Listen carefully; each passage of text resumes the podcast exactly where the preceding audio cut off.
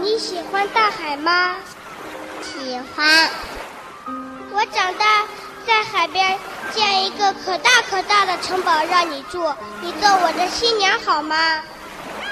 好吧，那要是我长大在海边遇见你的话，我就做你的新娘。咱们就来拉钩，拉钩上吊，一百年不许变。拉钩上吊，一百年不许变。拉钩上吊，一百年不许变。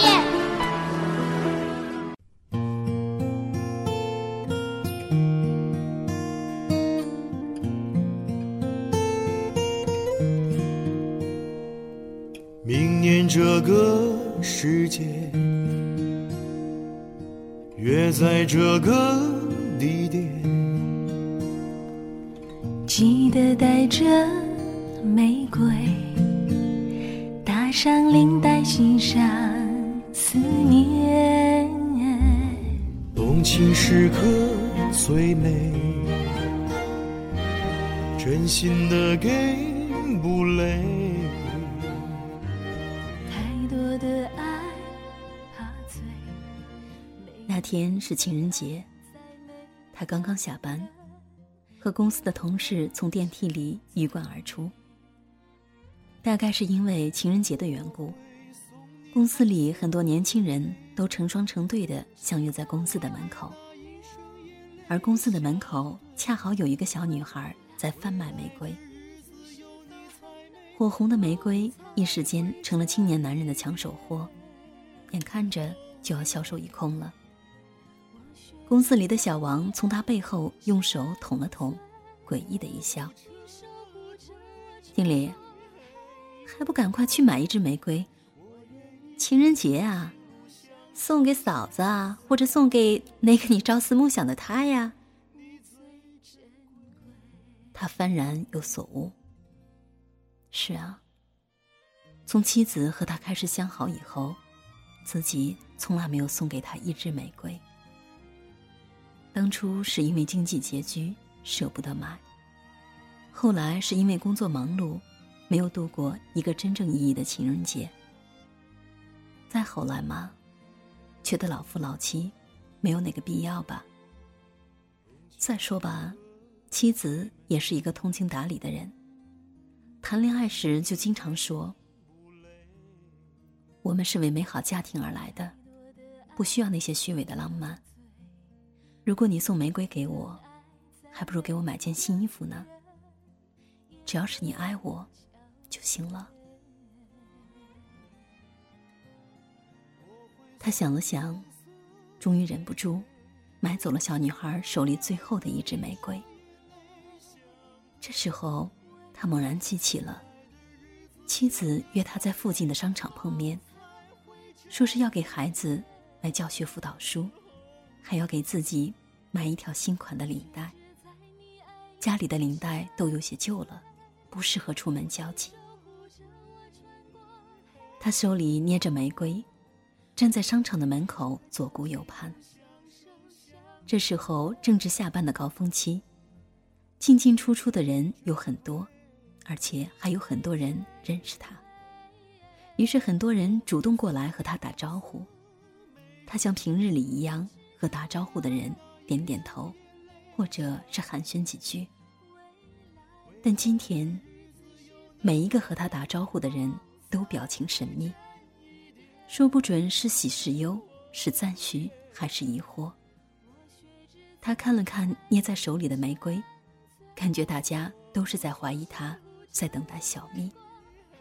要不这把年纪了，还像年轻人一样，用玫瑰来讨人喜欢，讨取芳心。经理，行啊，平日里一本正经的，今天却浪漫满怀呀。又是一个认识他的毛头小伙在奚落他。他一时间尴尬极了，后背感觉有万道锋芒在猛扎，凉飕飕、火辣辣的。手里的玫瑰越来越不是个味道。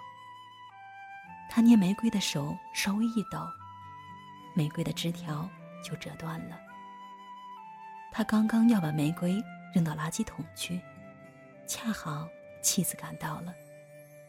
他顺手把玫瑰塞进了西装里面的口袋里。商场里各式各样的花朵摆在了行眼处，但妻子和他路过时，他都不敢去直视那里，害怕稍不留神就被妻子看穿了自己的小阴谋。妻子领着他在超市里东逛逛西逛逛，买好了给孩子的辅导书，也买好了给自己的领带。快要出门的时候，他捧起一对陶瓷小人，样子是夫妻恩爱到白头的那一种。陶瓷小人的样子可爱惹人，让人怜爱有加，联想翩翩。妻子看着他的样子说：“想买就买吧。原来是为了赚钱买房，结婚了，又说孩子还小，摆在家里容易被打碎。现在孩子也大了，买一两件时尚的物品装饰一下也好，让咱们的家看起来温馨一些。”嗯。小心翼翼地捧起了陶瓷小人，付了钱，然后和妻子急匆匆地往家里赶去。昏黄的楼道里，他看到妻子日益臃肿的腰身，逐渐枯黄的脸色，有一种说不出的感动。妻子打开门，开灯，然后默默无闻地做好了晚餐，两个人。就这样静静的吃完。妻子坐在沙发上看着无聊的肥皂剧，他坐在电脑前修改着公司的文档。肥皂剧刚完，妻子要他系上刚买的领带，看一看效果。他顺从着妻子的意思，脱下西装外套，随意挂在了衣架上。火红的玫瑰暴露出来，从西装口袋里。探出几片玫瑰花瓣来，他想赶快去处理掉，但是已经来不及了。妻子的目光已经死死的盯着那朵几乎是蔫了的玫瑰，他恨不得狠狠的刷自己一个耳光，觉得败露了一个不可告人的机密。情急之下，他灵机一动。杰克·伦敦曾经说过：“世界上是先有爱情，才有表达爱情的语言的。”在爱情刚到世界上来的青春时期中，他学会了一套方法，往后可始终没有忘掉过。我就是这样一个人，从来没有忘记过我们当初的爱情。这是我十八年以前就想要送给你的玫瑰。情人节快乐。说完，他僵在那儿，等待妻子的发落。等他抬头，再看妻子一眼时，他早已经泣不成声。